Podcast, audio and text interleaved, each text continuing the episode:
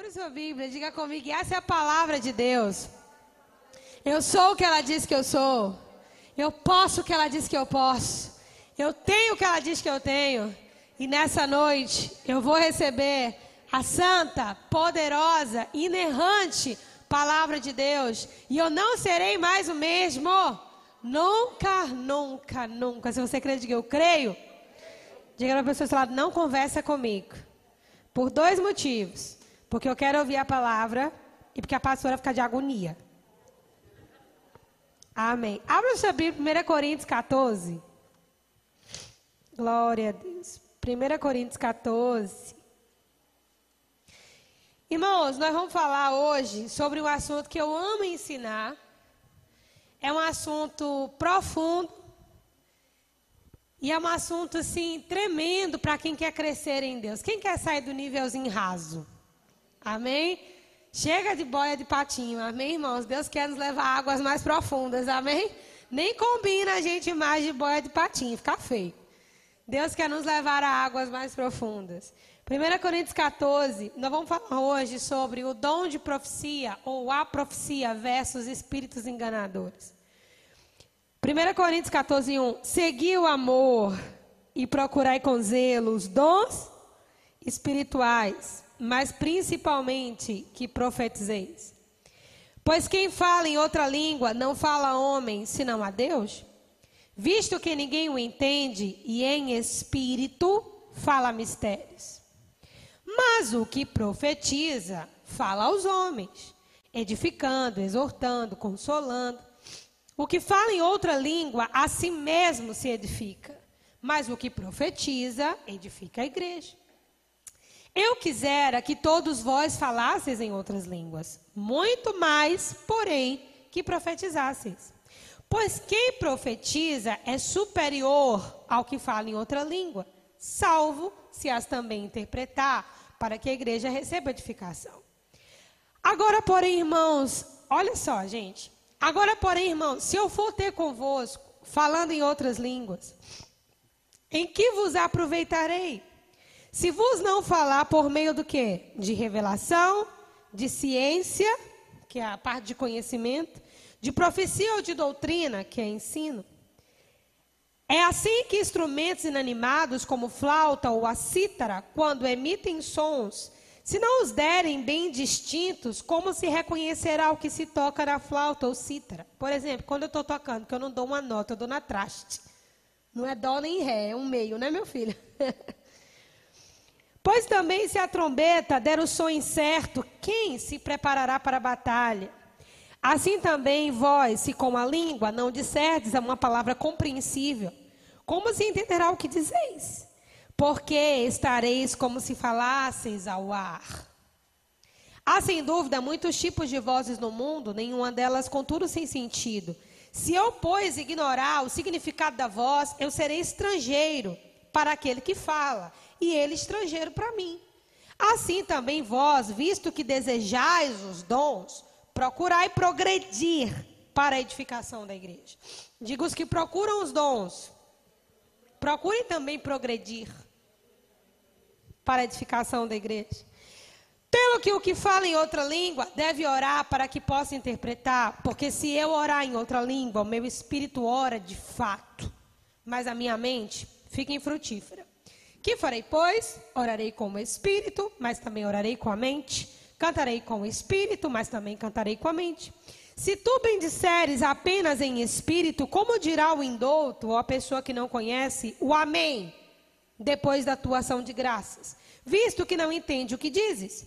Porque tu de fato dá bem graças, mas o outro não é edificado. Dou graças a Deus porque falo em outras línguas mais do que vocês. Contudo, Prefiro falar na igreja cinco palavras com meu entendimento para instruir outros a falar dez mil palavras em outra língua. Irmãos, não sejais meninos no juízo. Na malícia, sim, sede como crianças. Quando alguém diz, pastora, você tem que deixar de ser besta. Está aqui o versículo que respalda. Irmãos, não sejais meninos no juízo. Na malícia, sim, sede crianças. Quanto ao juízo, sede amadurecidos. Diga sede amadurecidos. Diga sede amadurecidos, aleluia. Pai, muito obrigada pela Sua palavra. Ela é a Tua vida, Pai, fluindo no nosso coração. Tua palavra é a lâmpada que ilumina os nossos pés e a luz que guia o nosso caminho. Tua palavra é o pão que satisfaz a nossa alma. Tua palavra é a bússola que não nos deixa perdidos. Tua palavra, Pai, é o fiel da nossa balança. Tua palavra é nossa espada. Tua palavra nos protege. Nós amamos a tua palavra e reverenciamos a tua palavra nessa noite. Pai, com toda a honra que a ela é devida, somos teus filhos, papai, sentamos na tua mesa e te pedimos, fala conosco nessa noite. Em nome de Jesus. Você pode dizer amém? Está pronto para receber a palavra? Vamos ler de novo aí o verso 1. Segui o amor e procurai com zelo os dons espirituais, mas principalmente que profetizeis. Paulo está falando aí de uma coisa, duas coisas ou três coisas, na sua opinião. Segui o amor, procurai com zelo os dons mas, porém, que profetizeis. Paulo não está mandando buscar o dom de profecia. Até porque profetizar e o dom de profecia são coisas diferentes. E a gente vai aprender hoje que o que Deus espera da igreja nesses dias, irmãos, é a cultura da profecia. Muito mais do que a própria profecia em si, que é Deus quem dá. Porque quando Paulo diz assim, presta atenção, seguir o amor contra o amor, irmãos, não tem o que falar. É para você seguir cegamente. Amém? Bateu numa face, da outra. Não é assim que a Bíblia diz? Se alguém anda, andou com você uma milha, vai lá andar com a pessoa duas. Se você tem aí duas túnicas, dá uma para quem não tem. Amor é um negócio que você segue. Não tem muito critério. Não tem muita coisa para você avaliar. Amor você segue. Pode botar uma venda nos olhos e seguir. Amor você segue. Agora, os dons você procura com zelo. Diga comigo, os dons eu procuro com zelo. Procuro com zelo. Mas que profetizeis. Paulo está falando sobre uma terceira coisa. O amor é algo que eu simplesmente tenho que imitar Jesus. Simplesmente. Eu tenho que imitar Jesus, fazer o que ele fez e ponto. Não há critério nisso. Esse é o amor. Os dons, a Bíblia diz que o Espírito reparte no corpo de Cristo como ele quer. Quais são, gente, os nove dons espirituais? Meus alunos aqui vão lembrar. Nós temos os dons de revelação. Embora não exista um dom com esse nome, não existe na Bíblia um dom chamado dom de revelação. Mas os dons de revelação são três: palavra de conhecimento, palavra de sabedoria e discernimento de espíritos. São três dons que revelam alguma coisa. São chamados dons de revelação. A palavra de sabedoria é quando Deus, digamos assim, empresta da onisciência dele para nós sobre um fato futuro. Palavra de conhecimento é quando Deus nos revela algo no tocante ao nosso ou de alguém passado. Isso aqui, gente, é muito diferente da atuação de espíritos de adivinhação. Amém? É muito diferente. Eu vou explicar daqui a pouco por quê. A principal diferença está na fonte, mas daqui a pouco a gente chega lá. Então, palavra de sabedoria, Deus está mostrando algo futuro. Palavra de conhecimento, Deus está revelando algo passado. E o discernimento de espíritos é a capacidade espiritual de discernir sob qual espírito aquela situação, pessoa ou circunstância está sendo influenciada. Se um espírito maligno, se o próprio espírito humano ou se o próprio espírito de Deus. Então, os dons de revelação são três: palavra de sabedoria, palavra de conhecimento, discernimento de espíritos. Não existe aqui nesses dons de revelação, por exemplo, o dom de profecia não está categorizado nos dons de revelação. Está categorizado nos dons vocais, que são os dons que usam a fala. São quais eles? Variedade de línguas, que não é esse dom, não são as línguas que nós usamos para edificação pessoal, é língua com interpretação, que é igual profecia. É o dom de variedade de línguas, o dom de interpretação de línguas e agora que entra o dom de profecia. E nós temos os dons de poder, que é o que? Operação de maravilhas, o dom da fé e dons de curar. Os nove dons que se movem no corpo de Cristo são esses. Se a gente não tiver instrução ou conhecimento, a gente faz uma salada de fruta com esses dons, irmãos, e a gente se aproxima da feitiçaria. E ao invés de estarmos debaixo de uma atuação do Espírito Santo, que é uma atuação verdadeira, pura, nós acabamos debaixo de um espírito de engano, que é muito sutil. É muito sutil. Então, quando Paulo diz assim: olha, sigam o amor, busquem os dons com zelo, atenção, seja criterioso com relação aos dons, mas principalmente que profetizeis. Paulo não está falando sobre todos terem o dom de profecia. Agora, como assim, pastor? O que seria isso mais que profetizeis, já que não é o dom de profecia? Porque a palavra profetizar, o sentido bíblico dela, é uma fala inspirada. Falar inspirado. Então, profetizar, quando Paulo diz assim, olha, mas principalmente que profetizeis, Paulo está dizendo que a minha relação com a igreja deve ser uma relação profética, deve ser uma fala inspirada. Humberto chega para mim triste, cabisbaixo. Eu tenho uma fala inspirada para Humberto. Humberto, Deus vai te levantar, o Senhor vai te ajudar, Deus vai abrir uma porta, Deus tem uma saída.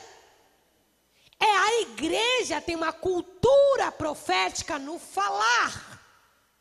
Quando a igreja tem uma cultura de profecia no falar, irmão, não tem espaço para espírito de engano. Por quê? Porque a profecia, essa profecia que eu estou falando agora, do falar inspirado, ela tem origem humana. Eu não preciso dizer que Deus me disse. Aí sim é o dom de profecia. Irmãos, para eu dizer que Deus disse, é bem difícil. E olha que tem coisa que está na cara. Mas eu não falo. Por quê? Porque é complicado você dizer uma coisa que é Deus que está dizendo. E se eu estiver errada? E foi se foi só um sonho de barriga cheia? Não é assim? Isso só foi uma coisa que passou na minha cabeça, ainda que cercada de coincidências. Diga para a pessoa do lado, coincidências não é sinal na igreja, é sinal no ocultismo. Coincidência não é sinal na igreja. O sinal na igreja, irmãos, é o que a Bíblia diz. Amém? Eu me senti aquele velhinho do TikTok, aquele senhorzinho que dá a palavra assim. Mas olha só, quando Paulo está dizendo, eu quero que vocês profetizem, ele está nos dando uma liberdade. Eu quero que vocês profetizem. Eu quero que vocês profetizem uns aos outros. Eu quero que vocês falem em línguas, mas eu quero é que vocês profetizem. Quando ele diz assim, o que profetiza é superior ao que fala em língua. É porque o que profetiza edifica o outro. O que fala em língua edifica assim. Quem está entendendo, diga amém. E no reino de Deus mais vale servir ao outro do que servir a si mesmo. Então é superior. A cultura de profecia na igreja edifica mais a igreja do que muitas profecias do assim Deus diz quando Deus não disse nada. O que Paulo estava dizendo não é que ele queria na igreja um bocado de gente dizendo assim diz o Senhor. Ele queria que a fala do povo da igreja fosse uma fala inspirada.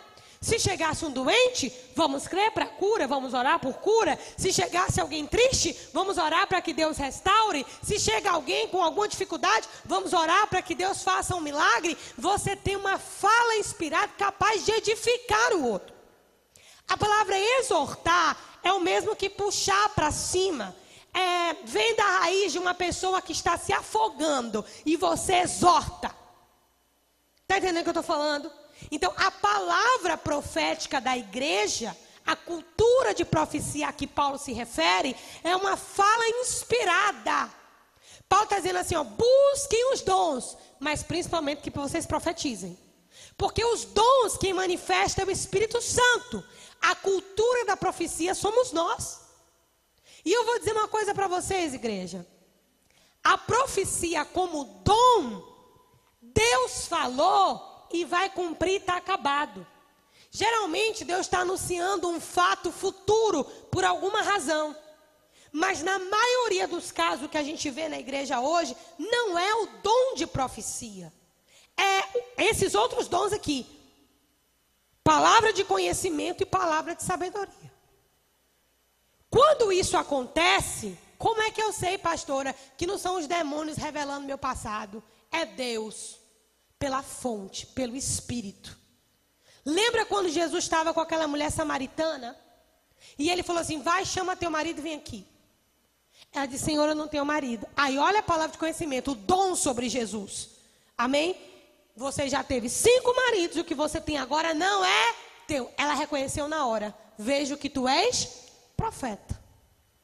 Ela sabia que os fatos secretos dela foram revelados de uma maneira milagrosa, mas o homem que falava com ela fazia com que ela percebesse uma outra sensação. Pela fonte você percebe o gosto da água, irmão. Bebe uma água filtrada de um filtro e bebe uma água qualquer aí de uma torneira. Hoje de manhã eu estava com muita sede, achei uma garrafinha de água que eu mesma comprei para os meninos, não lembro nem que dia foi. E essa garrafinha estava com um canudo dentro, eu não vi. A sede estava tanto, porque eu estava com o nariz estupido. Eu abri a garrafinha e tomei. Irmão, estava com gosto do, do plástico do canudo. Pelo gosto, você percebe a fonte.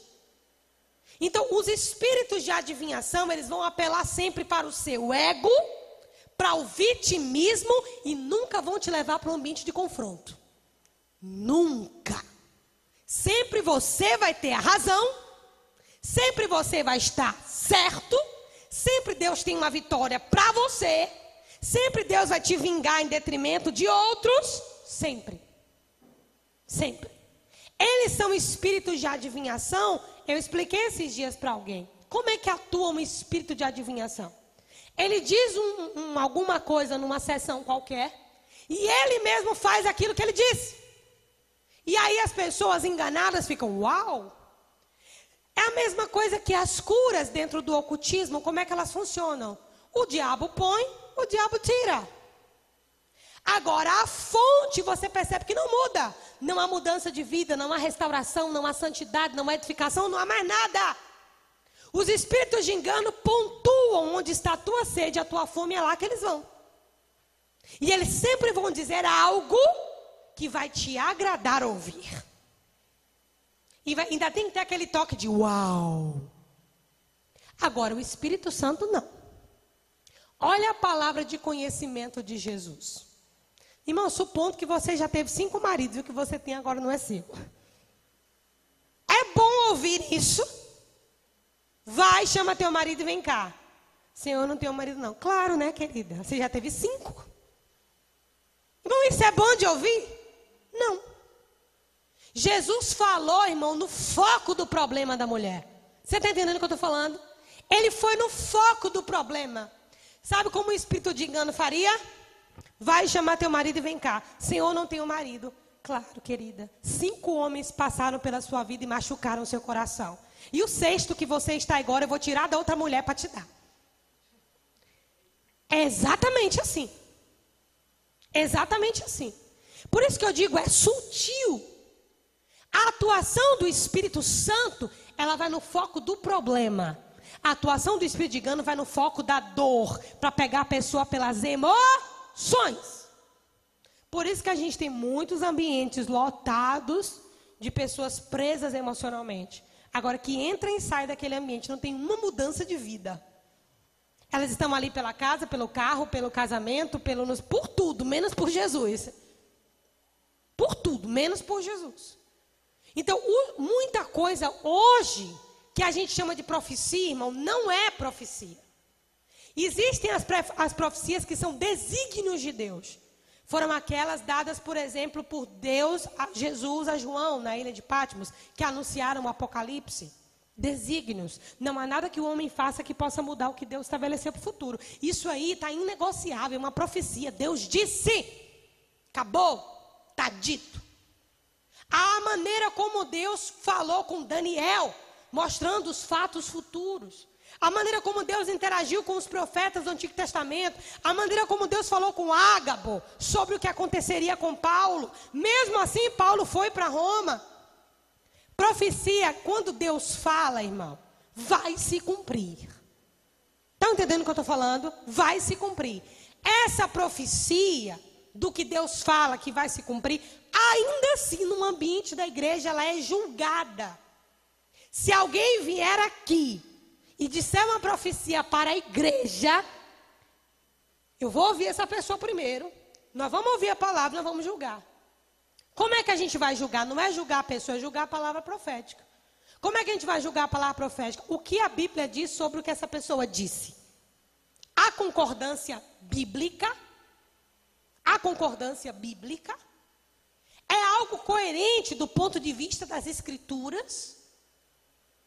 Depois que eu avalio, irmão, na terra testemunha o Filho, que é a palavra, e o Espírito Santo.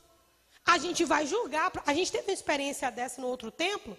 A gente teve uma pessoa que saiu profetizando, um homem. E eu não tomei nenhuma medida na época.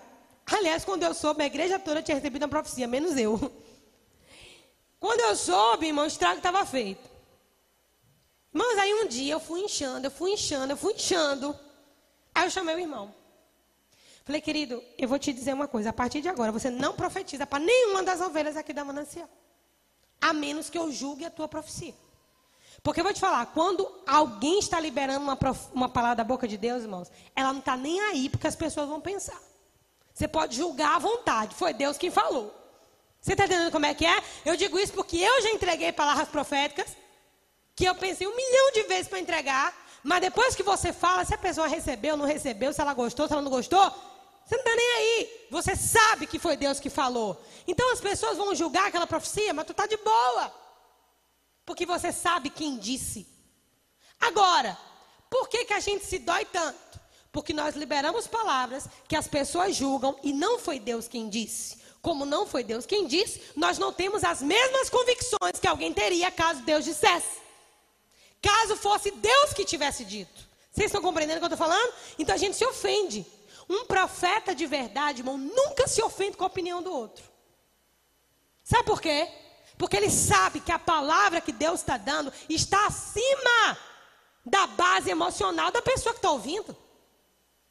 Irmão, pregando, eu já não me importo muito com o que as pessoas vão achar. Profetizando, muito menos.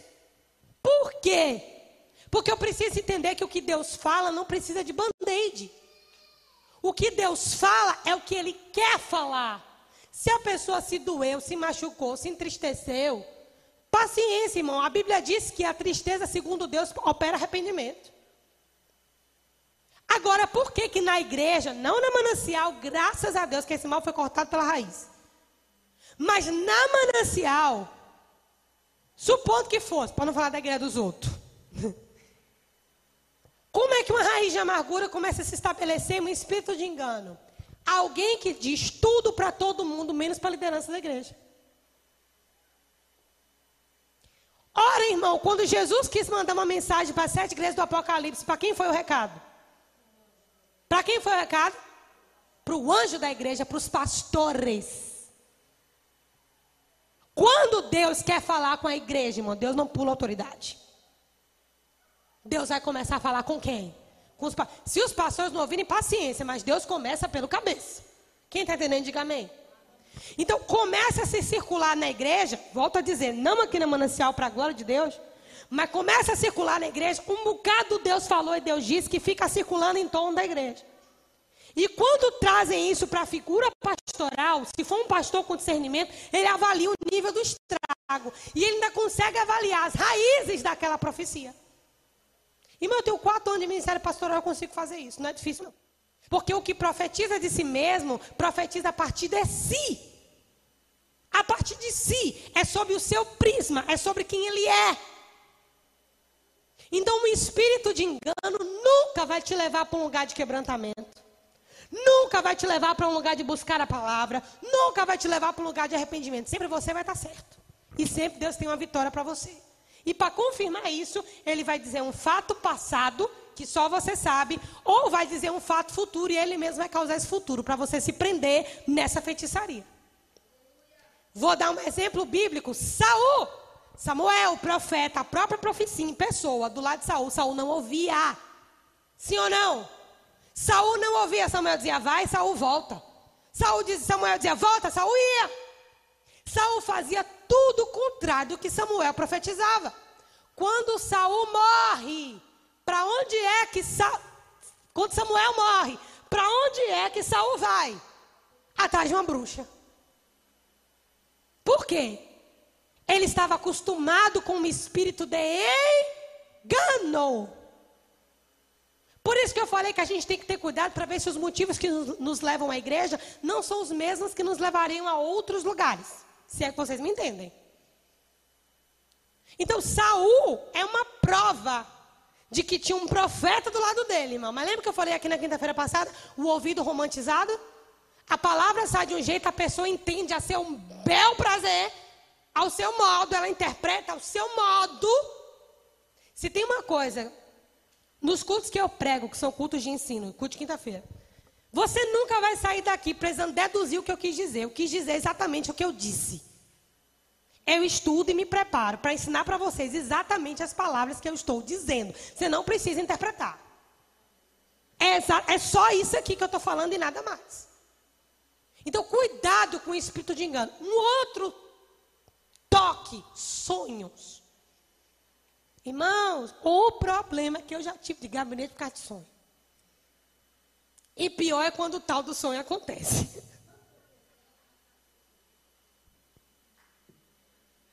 Irmão, presta atenção.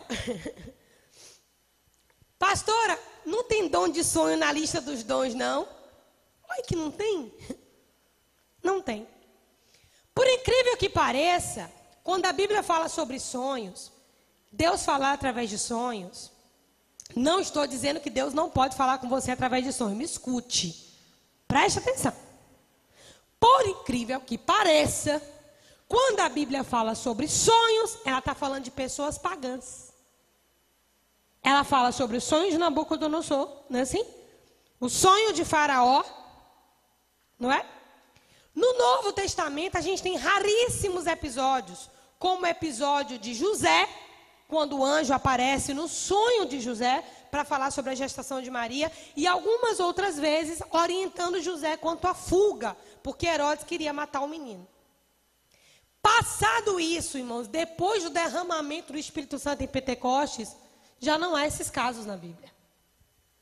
Não estou dizendo que Deus não pode falar através de sonho, amém? Só estou te pontuando biblicamente e você tira suas próprias conclusões. É claro que um sonho pode nos chamar a atenção para alguma coisa. Irmão, mais de 100% dos casos, 90% deles é uma atuação de espírito de engano. Se não for 95. Se não for 95. Não estou dizendo que Deus não fala, volto a dizer. Mas a grande maioria, irmãos, eu vou te falar, é cada aberração que mais esconde os problemas da pessoa. Lembra que eu falei? Querer profetizar sobre o seu próprio terreno, sobre a sua alma. Irmãos, isso é um perigo. Isso é um perigo. Eu sempre disse e falo até hoje que se Deus quiser falar comigo através de profecia, Deus manda um profeta passar pelo buraco da lâmpada. E quando eu falo isso é porque já aconteceu, não pelo buraco da lâmpada, mas já chegou na minha porta. Eu lembro que essa foi uma das experiências mais fortes que eu já tive com o Senhor. Eu era recém-casada e eu queria ir para o interior, para o sítio dos meus sogros, e eu não queria ir. Eu não lembro por que razão. Só sei que a gente discutiu nesse dia, Iago devia ter o tamanho de Samuel, e eu não queria ir para esse sítio de jeito nenhum. Irmão, mas Igor queria porque queria ir. O que foi que aconteceu? Olha como são as coisas. Eu tive um sonho. E no sonho, Igor bati o carro. Não é que eu não estava querendo ir por causa do sonho, não, que eu nem lembrava do tal sonho. Mas, no meio da confusão, do estique puxa, irmão, chega alguém lá na porta. Não foi pelo buraco da lâmpada, não, mas eu estou te dizendo. O nome dele é Adelson. Ele era dono de uma pizzaria aqui em Aracaju, morro de vontade de reencontrar. Se alguém souber. Irmãos, irmão Adelso bateu na porta do nosso, do nosso apartamento. E ele falou para ele só falou isso. Tá com a mala arrumada para ir para onde? Não é para ir, porque tem um laço preparado de morte para você. Falou com Igor. Ele orou por nós, aquele peso, aquela coisa pesada que estava lá em casa, saiu. A gente não viajou. Recebemos um discernimento do Senhor. Agora, isso não é todo dia, nem toda hora. Se você for olhar a vida dos profetas, você vai contar de dedo o número de vezes que eles profetizaram. Está de dedo contado o número que eles profetizaram. Até no sentido do dom de profecia. Mas essa cultura do profetizar, do falar inspirado, de ter uma boca temperada, de ter uma fala que constrói em fé, isso deve ser incentivado na igreja. O que foi que aconteceu com o Adriano? Eu olhei para Adriano agora lembrei. Não foi uma profecia que ele ia, não ia fazer a cirurgia. Não foi nem oração por cura, que a gente nem orou no dia. Quando ele me falou da enfermidade, eu falei para ele assim: filho, vamos crer que você não vai precisar fazer essa cirurgia. Isso aqui foi uma profecia, uma palavra inspirada. Não teve nenhum assíduo do Senhor, não foi meu filho. Não teve nada além disso, só foi isso aqui. Filho, eu creio que tu não vai precisar fazer essa cirurgia. Vamos crer por isso? Ele creu comigo, irmãos. O que é ligado na terra é ligado no céu. Foi no médico e o médico comprovou que ele não precisava fazer. Isso aqui é uma fala inspirada. Dentro do seu casamento, dentro da igreja, acostume-se com a cultura profética. Agora, qual que é o problema, gente? A nossa boca fala um bocado de coisa que não é para falar. O grande problema é que a gente não tem uma boca santificada. Os profetas que Deus tocou na boca, quem foram eles? Isaías e? Isaías e? Jeremias. Eis que hoje ponho as minhas palavras na tua boca e ele tocou na minha boca. Quando Deus levantou os dois homens para profetizar, qual foi o lugar que Deus tocou? Os lábios. A questão é que muitas das nossas profecias não acontecem é porque a nossa boca, nos horários antes do culto e depois do culto, estão emprestadas às nossas próprias vontades. Então, quando a gente vem para o culto para profetizar, irmão, não passa nem da lâmpada. Estão entendendo o que eu estou falando? Deus tocou na boca dos profetas e disse: Eu coloco as minhas palavras na tua boca. E purificou a boca deles. Não foi só a boca dos profetas que Deus purificou, Ele purificou a minha e a sua também. Mas a gente, quando acontece uma situação, a gente tem que dar uma opinião. A gente tem que fazer um comentário. A gente tem que dizer o nosso ponto de vista. A gente tem que completar o assunto. Tá todo mundo dando risada, por quê? A gente tem que completar o assunto, dar uma opinião. Irmão, aprende a escutar assim. É assim que eu ensino. É ou não é, Renata? Pastor, errei, cara de. Não comente, irmão. Não diz que sim, nem que não. Não, não bota fogo, nem bota água. Aprenda a ouvir. Seja pronto para ouvir, tardio no falar. Quando a nossa boca é santificada, querido, você percebe a diferença de alguém que abre a boca com uma boca santificada e alguém que.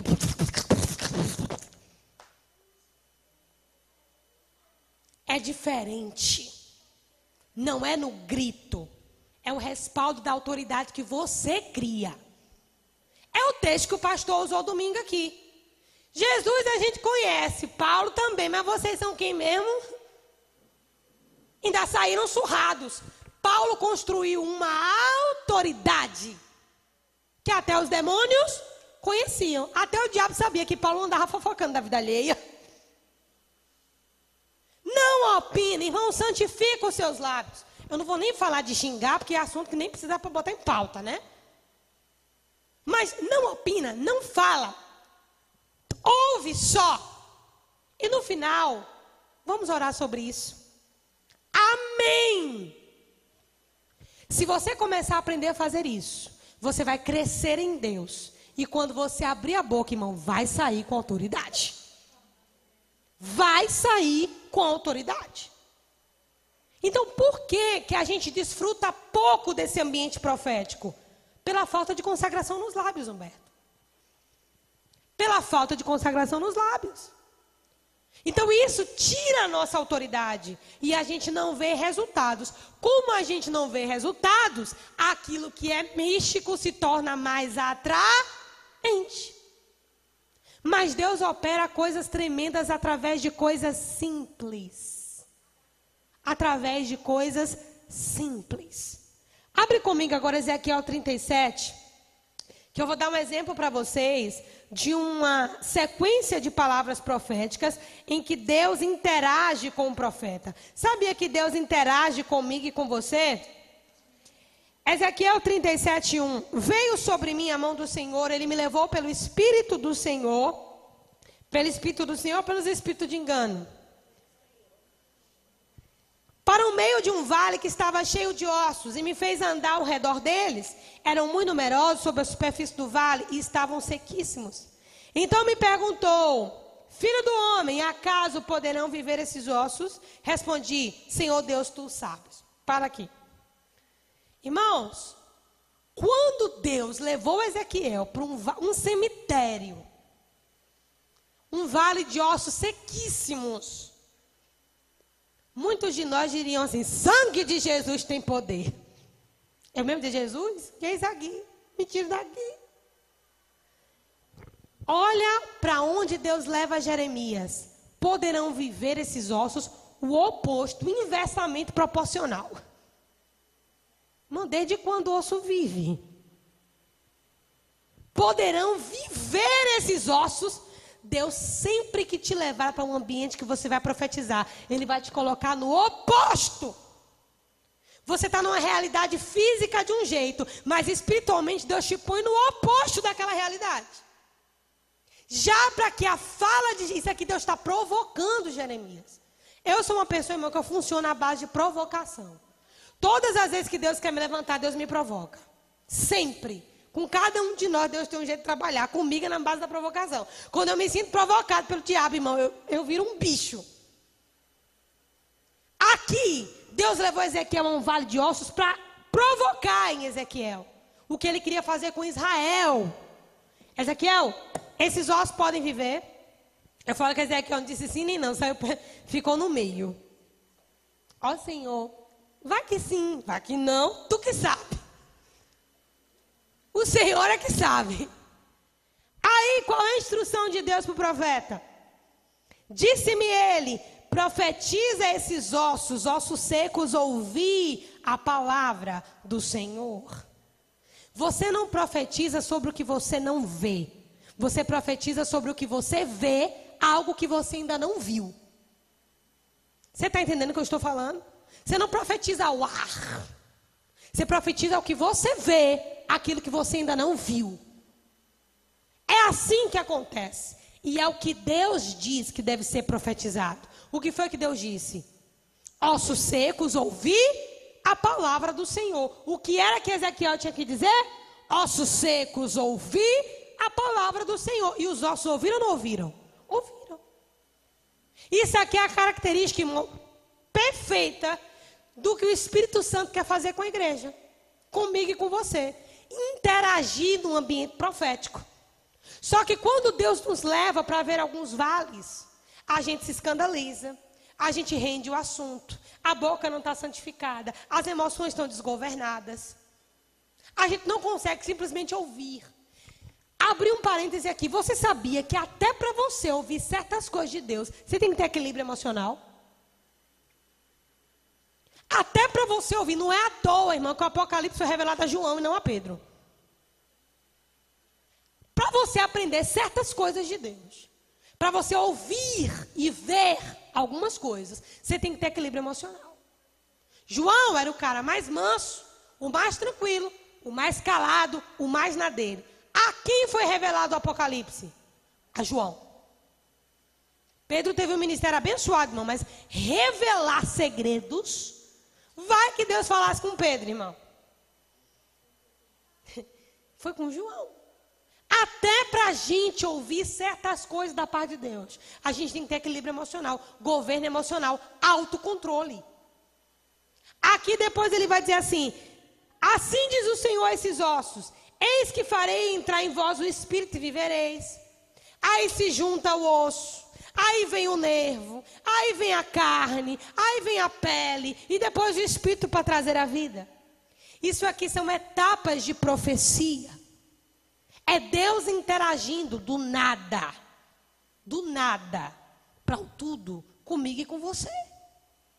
Você não precisa, escute bem isso. Você não precisa gerar um ambiente que Deus quer para você espiritualmente a partir da palavra de alguém. É a palavra que está na sua boca. É a sua palavra que Deus quer usar. É a santificação dos seus lábios que Deus quer usar. Vamos parar de terceirizar aquilo que a gente precisa receber de Deus, irmão. Será que Jesus colocou algum outro caminho alternativo para levar ao Pai? Os espíritos de engano agem assim. Criam uma série de outras coisas. Traga uma flor, uma rosa, uma peça íntima. Leve isso aqui, leve aquilo lá, traga isso, leve aquilo. Jesus disse: Eu sou o caminho. E ninguém vem ao Pai senão por mim. Não precisa de mais nada. É a minha fé, o caminho e o Pai. É a minha fé, o caminho e o Pai. E etapas de profecia. Sabia que você pode usar a profecia até para você criar um ambiente de fé? Supondo que você vive num lar de pessoas incrédulas. E você gostaria de crer por algo maior. De onde você precisaria que os outros crescem com você? Sabia que a tua própria fé a tua própria profecia pode transformar aquele ambiente de incredulidade num ambiente de fé? Senhor, eu creio que esse ambiente aqui, Pai, eu preciso de mais gente comigo para isso aqui realizar. Minha fé só não vai dar conta. Eu preciso de mais gente crendo comigo por esse milagre.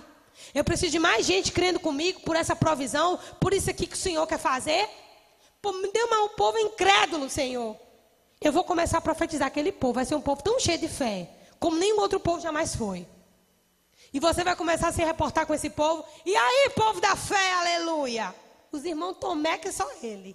Mas você começa a profetizar aquilo que você crê.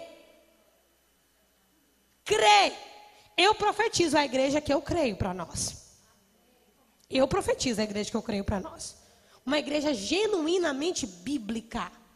Uma igreja sem falsidade, uma igreja cheia da verdade, movida nos dons, com santidade, com amor. Eu profetizo a igreja que eu creio.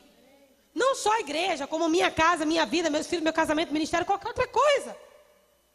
E você tem que aprender a profetizar. Por que, que uma palavra de um profeta tem que te alegrar mais do que a palavra que sai da sua própria boca? Posso te responder?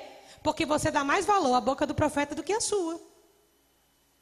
E por que, que você dá mais valor à boca do profeta do que à sua? Porque você supõe que a boca do profeta é mais santa do que a sua boca. Entendeu? Diga, Deus quer usar a minha boca. Diga, glória a Deus pelos profetas. Mas Deus quer usar a minha boca. Esse é o tempo que Deus quer usar os meus lábios. Diga, esse é o tempo que eu vou falar para o meu vale. Esse é o tempo que eu vou ouvir o que eu tenho que profetizar. Diga, eu vou precisar tirar os ídolos entre eu e Deus. Irmãos, isso é uma mistura de ousadia com maturidade. Ontem eu estava muito nervosa para soltar a divulgação da casa de Esté. Porque eu falei, uma vez que eu soltei, eu não posso voltar atrás. Aí eu botei no grupo das mulheres e falei, gente, não posta ninguém não. Aí as bichinhas ficaram lá olhando. Daqui a pouco eu postei tudo. Eu estava me levantando em fé para dar aquele passo sem olhar para trás. Profecia. Profecia. Você profetiza, você crê. Irmãos, Deus não quer que eu e você fiquemos reféns de ninguém. Vocês, precisam não, vocês não precisam ser reféns nem de nós. Jesus nos chamou para a liberdade. Não se prenda pelo espírito de engano. Vocês precisam discernir qual é a voz de Deus, qual é a voz do espírito de engano. Vou te dar mais uma dica: cuidado com as vozes que sempre dizem: tu tá certo. Aquelas vozes que ninguém diz ou ninguém tem coragem de te confrontar. Ame as pessoas que te dizem a verdade. Porque a Bíblia diz: fiéis são as feridas feitas por aquele que ama. Porque quem ama, fere. E tem vezes, irmão, que tem que ferir mesmo, não tem outra, não tem outra opção. Ou fere ou a pessoa não cai na realidade. E sabe o que, o que, que é pior? É que a Bíblia diz que não pode sair uma palavra boa de uma fonte ruim. Nem pode sair uma palavra ruim de uma fonte boa. Agora eu quero que você faça uma análise das suas últimas palavras, de que fonte elas têm brotado. As duas fontes estão em você. A questão é que uma está em sua alma e a outra está em seu espírito. Em seu espírito, você vai falar profetizando vida, você vai profetizar a partir do poder de Deus. Na sua alma, você vai profetizar a partir das alucinações da sua mente, das suas emoções. A minha pergunta é: a partir de qual fonte você tem profetizado suas últimas palavras? Essa é a pergunta. Você fala a partir dos delírios da sua mente, ou você fala a partir daquilo que você crê?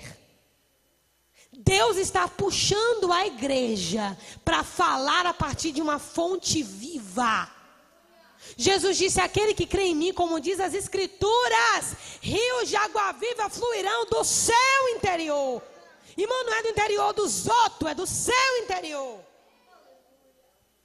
do seu interior. Quando o Espírito for derramado, não haverá necessidade que um ensine o outro, porque todos saberão a minha lei. Eu não estou ensinando nada que você não saiba, é isso que a Bíblia quer dizer. O que eu estou te ensinando, você sabia. Eu só estou descortinando sua visão.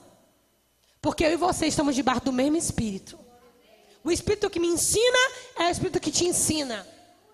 A diferença é que eu estou descortinando cada unção pastoral a tua visão. Mas você sabe que o que eu estou falando é verdade. Por isso que eu digo, não me idolatre pessoas. Porque nada do que eles têm, irmão, não é diferente do que você tem. E em alguns casos, tu tem até mais do que muita gente que você pensa. Entende? Agora vamos terminar pensando na fonte. A partir de qual fonte eu falo mais durante o dia? 24 horas por dia das minhas 24 horas, a partir de qual fonte eu falo mais? Vai determinar o ambiente que você vai ter. Se você fala a partir de um ambiente espiritual, tu vai ter resultados sobrenaturais. Mas se você passa o dia inteiro, irmão, falando das asneiras do teu juízo, você vai plantar e vai colher. Eu e você somos filhos de um Deus que profetiza. Eu e você somos profetas. Você é um profeta. Você é um profeta. O dom de profecia é uma outra coisa. O dom ministerial de profeta é uma outra coisa. Mas dentro do contexto da igreja, nós podemos nos edificar mutuamente, nós podemos nos exortar mutuamente, nós podemos nos levantar e nos corrigir mutuamente. Você é. Agora, tenha uma boca altura. Você quer falar e ver Deus agir? Tenha uma boca altura. Esse, esse é o X da questão. Os espíritos de engano não estão nem aí, irmão. Se você dá 10 palavrão de manhã, 40 de tarde e de noite você dá glória a Deus, para ele está no lucro. Porque Satanás ama esse ambiente de sombra. Não é trevas nem é luz. Sombra. Já Jesus, a Bíblia diz que aqueles que estavam na região da sombra da morte viram uma grande luz. Amém? A luz brilhou nas trevas. E eles viram a glória do unigênito do Pai. Satanás ama esse ambiente de sombra, de coisas obscuras, de coisa mais ou menos. Mas eu e você fomos chamados para profetizar. Eu quero terminar te dizendo uma passagem. Quando Saul ele recebeu o chamado de Deus. Na verdade, a eleição do seu povo para ser o primeiro rei de Israel. Quando Samuel chamou Saul, Saul se escondeu numa carroça. Ele não se via, nem parece, né? O cara que morreu no posto da arrogância começou no posto da humildade. Ele não se via capaz de executar aquela função. Samuel disse assim: Vai. Quando você estiver descendo, tu vai encontrar um grupo de profetas. Você vai dançar com esses profetas. Você vai profetizar com esses profetas. E você vai ser transformado em outro homem. Eu vou dizer mais uma vez. Vai. Quando você estiver andando, você vai achar um grupo de profetas. Você vai andar com esses profetas. Você vai dançar com esses profetas. E você vai ser transformado em outro homem. Samuel estava dizendo: Saul, tem um rei dentro de você que nem você sabe que tem, mas o espírito de profecia vai trazer para fora. Eu vou dar um exemplo para você. Se você perguntar com quem eu ando, eu ando com quem crê como eu creio, ou com quem crê mais do que eu, como irmã Isabel, ou com quem crê mais do que eu. Porque essas pessoas têm a capacidade de tirar a Susan que está aqui, que nem eu sei que está. Samuel foi preciso. Saul, você vai reinar sobre Israel. Mas você vai começar pelo ambiente da profecia. Você vai dançar com os profetas. Qualquer coisa que você comece na sua vida, comece pelo ambiente de profecia. Negócios, relacionamentos, ministério. Comece no ambiente de profecia. Saul não estava sendo chamado para ser profeta. Saul estava sendo chamado para ser rei. Mas Deus fez Saul começar no ambiente de profecia. É o ambiente de profecia que expõe os segredos do coração. Não foi isso que Paulo disse? Quando o ímpio entra na igreja, o coração, os segredos do coração são revelados. Tem gente que até pensa que a gente sabe a vida, mas é não. É o espírito de profecia. Mas você não anda com profetas. Você não anda com quem crê em Deus como você. Você não anda com quem te puxa para cima. A menos que você tenha uma envergadura muito pesada. Ande com gente de menos fé. Não é o meu caso. Então eu ando com gente que tem fé como eu tenho. Ou gente que tem mais fé do que eu. Por quê? Porque são essas pessoas que despertam em mim a Susan que eu não vi. E eu desperto nela a Isabel que nem ela viu. Foi naquele grupo de profetas dançando com Samu, Saul, que o rei desabrochou. Então, qualquer coisa que você comece, comece pelo ambiente de profecia. Comece andando com profetas. Comece andando com gente que tem uma fala alinhada, uma boca santificada. Amém? Pergunta final: Com quem é que tu anda? Como diz aquele ditado da vovozinha, me diga com quem tu. Que eu te direi quem tu.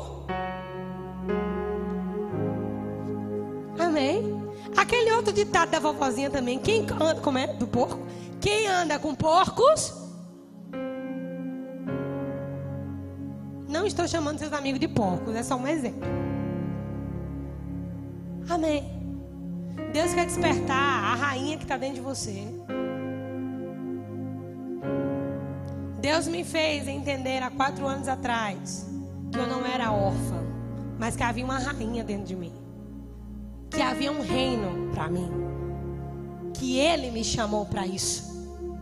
E foi em muitas rodas, com muitos profetas durante esses anos, que uma Susan está brotando. Primeiro raminho, né, Isabel ainda? Primeiro. Mas com quem é que você anda? Quem é que fala seu ouvido? Irmão, não há nada que o Espírito Santo não tenha condição de opinar. Você não opina, não, você ouve calado, mas o Espírito Santo pode opinar livremente.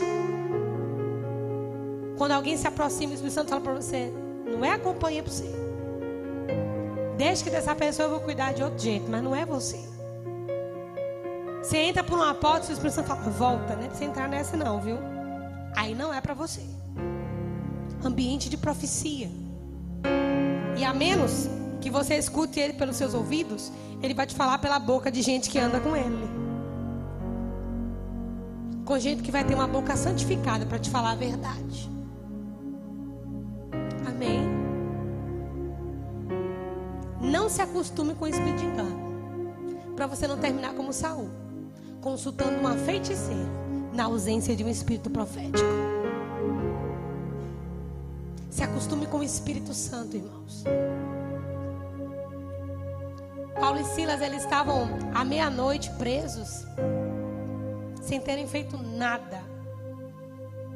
Eles não estavam orando, pedindo para Deus quebrar as cadeias.